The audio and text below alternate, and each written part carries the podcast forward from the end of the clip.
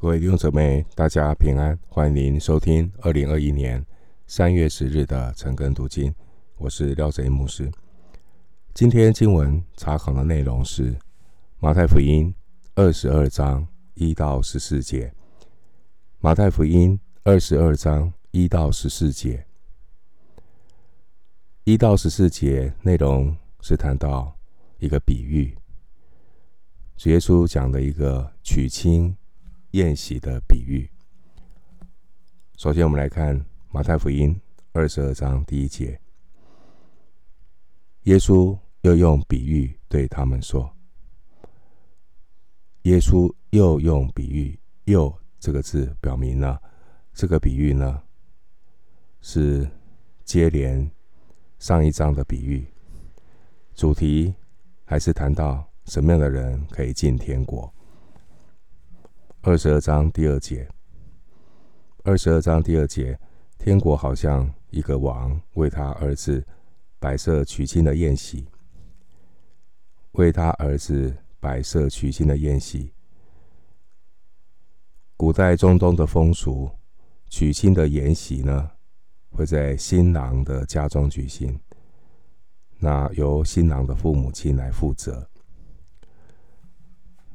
这谈到呢，一个人是否有份于天国宴席的祝福，首先是需要由天国的王来邀请，其次是被召的人有没有愿意的心。再来看马太福音二十二章第三节，二十二章第三节，就打发仆人去请那些被召的人来赴席，他们却不肯来。按照当时候的惯例啊，娶亲的宴席预备好的时候，主人呢会派人呢再去邀请一次。二十二章第三节说的就是第二次去邀请那些先前已经被召的人，就如同台湾有这个办喜宴啊，那这个。办喜宴的人，他们会发喜帖，先告知你，邀请你来参加。那时候并没有发喜帖，而是先告知，然后呢，再派人第二次再去邀请那些先前被通知参加喜宴的人。到了第四节的时候呢，又会邀请第三次。但是呢，他们都拒绝，他们都拒绝了。最初他们都收到通知，啊，他们是被招的时候答应要来参加，答应要来参加娶亲的宴席。结果呢，出尔反尔，出尔反尔，跟马太福音二十一章三十节那个小儿子。说去，说愿意答应父亲去去做事，结果没有做，出尔反尔。那个小儿子，还有那个葡萄园的比喻啊，园户啊，背弃租约，还杀了儿杀了家族的儿子一样。那这些宾客呢，同样是指那些以与神立约的这些上帝的选民、犹太人和信徒，他们不是第一次听到这样的邀请，拒绝啊，他们是刚开始答应，可是后来拒绝参加。我们继续来看马太福音二十二章四到五节，四到五节，王又打发别的仆人说。你们告诉那被召的人，我的筵席已经预备好了，牛和肥畜已经宰了，各样都齐备，请你们来赴席。那些人不理就走了，一个到自己田里去，一个做买卖去。这些人答应了，结果呢，后来都有一堆的理由推辞去参加。提醒我们呢，我们是与神有约的人呢，神已经和我们透过耶稣立的新约。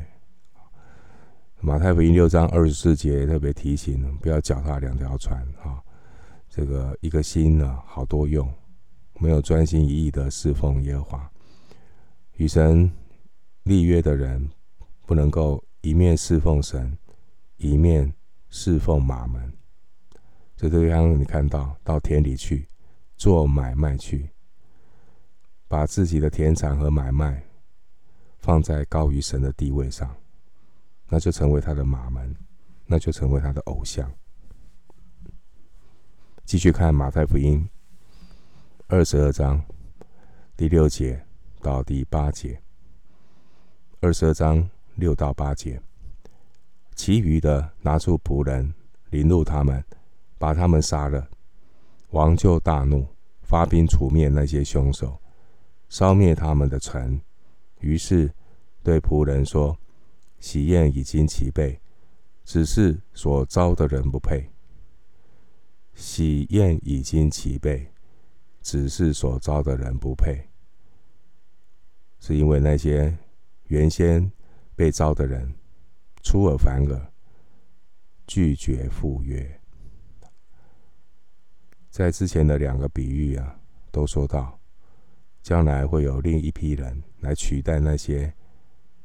抗拒神呼召的人，参考马太福音二十一章三十一节到三十二节，还有四十一节到四十三节，神的恩典会临到另外一批人，他们接受上帝的恩召，结果在前的在后，在后的在前。那接下来。根据这个比喻，他进一步的说道：那些不管是善的、恶的，他们都要得到主人的邀请。那这些人之所以能够被邀请，完全是根据恩典，而不是根据这些人有什么特别的身份或资格，完全是本于恩。请看到马太福音二十二章。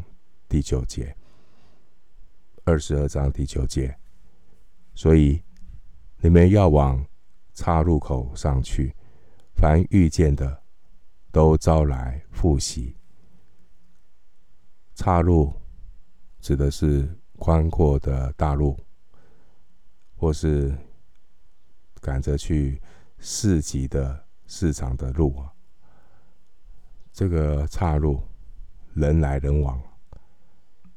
原本被邀请的这些人，他们不来，所以去邀请别的人来，也预表到这犹太人呢、啊，拒绝神的呼召，将神救恩的祝福啊当做平常不理会啊，那神就将这个救恩的祝福转向外邦人。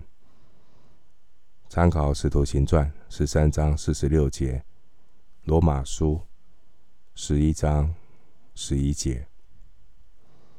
经文说：“凡遇见的都招来复席，凡遇见的都招来复习。”表示呢，我们这些非犹太人、外邦信徒的得救了，并不是出于自己主动的追求，乃是出于神的恩典、神的恩召。继续看马太福音二十二章第十节。二十二章第十节，那些仆人就出去到大路上，凡遇见的，不论善恶，都招聚了来，筵席上就坐满了客。邀请谁？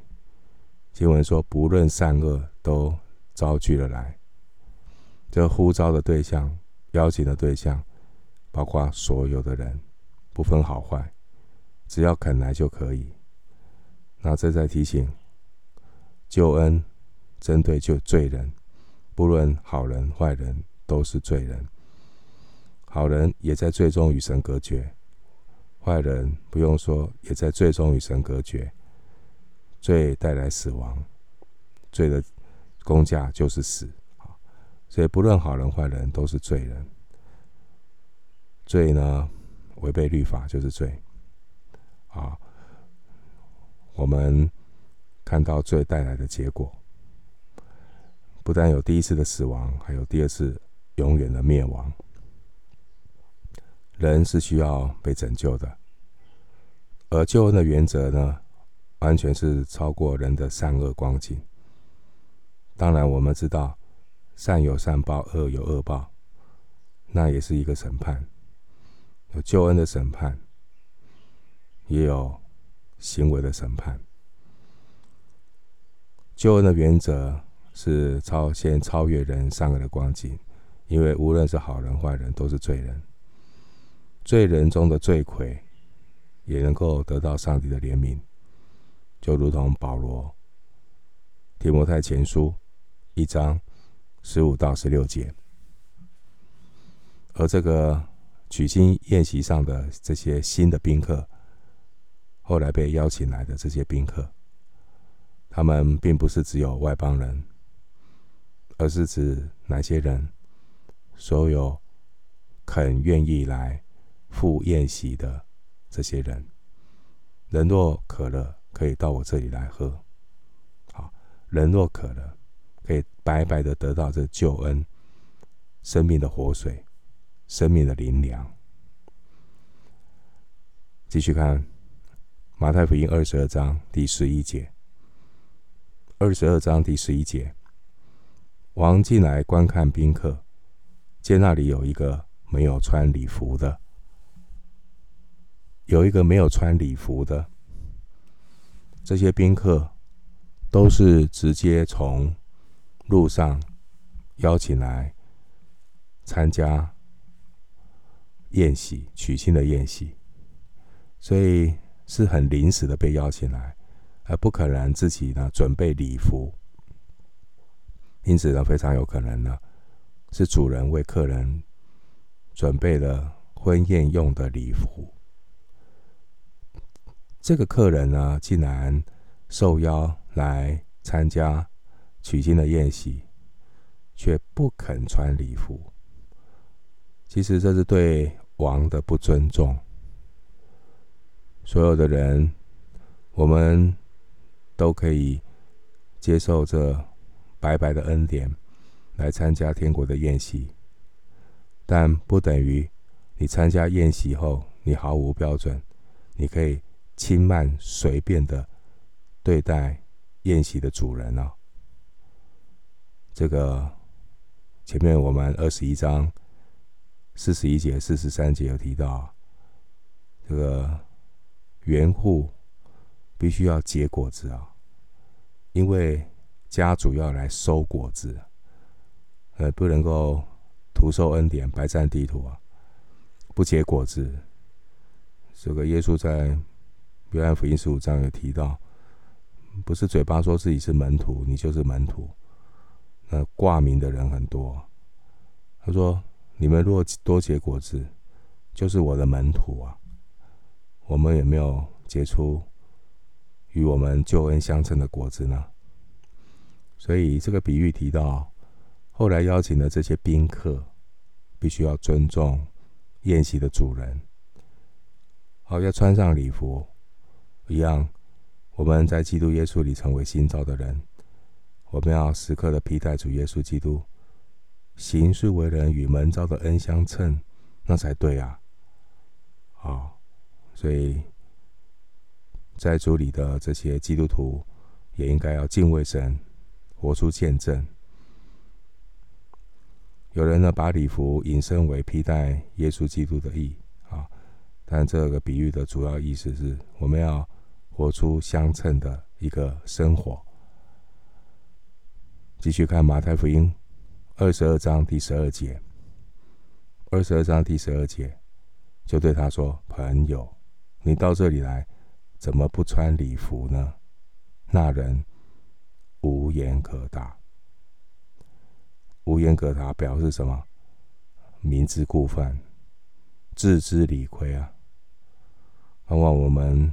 都能够行事为人与蒙召的人相称，免得有一天我们在恩召我们的上帝面前无言可答。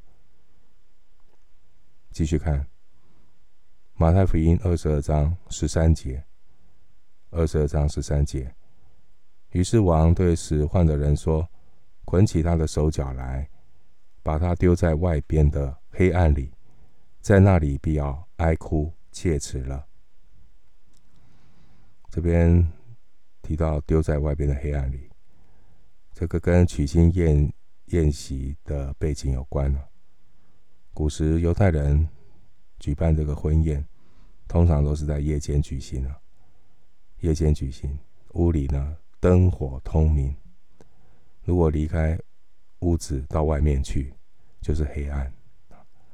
至于黑暗象征什么啊？不是这个比喻的重点。一般呢，对外边的黑暗有两种解读哦。如果那个没有穿礼服的是指未得救的人，那黑暗就是永远的沉沦。如果没有穿礼服的，是指失败的基督徒，那就是在千年国度的惩罚。他们在千年国度没有办法与主一同作王掌权，而是暂时的被赶离开主的荣光，无份于神国的宴席，但最终只是仅仅得救。最后，马太福音二十二章十四节，二十二章十四节。因为被召的人多，选上的人少。被天国君王呼召的人很多，但只有愿意接受邀请，又愿意履行天国子民本分的人，才能够被选上。所以，基督徒被召之后，要警醒，我们要努力追求被选上。保罗也说，在场上赛跑的都跑，但得奖赏的只有一人。基督徒也当这样跑，至死忠心，好叫我们得着生命的冠冕。哥林多前书九章二十四节，启示录二章十节，在登山宝训中，主耶稣也清楚明白的教导我们。相较之下，我们看到。大部分的人是进去引到灭亡的宽门大路，马太福音七章十三、十四节，只有少数的人找着引到永生的窄门小路。我们今天经文查考就进行到这里，愿上帝的恩惠平安与你同在。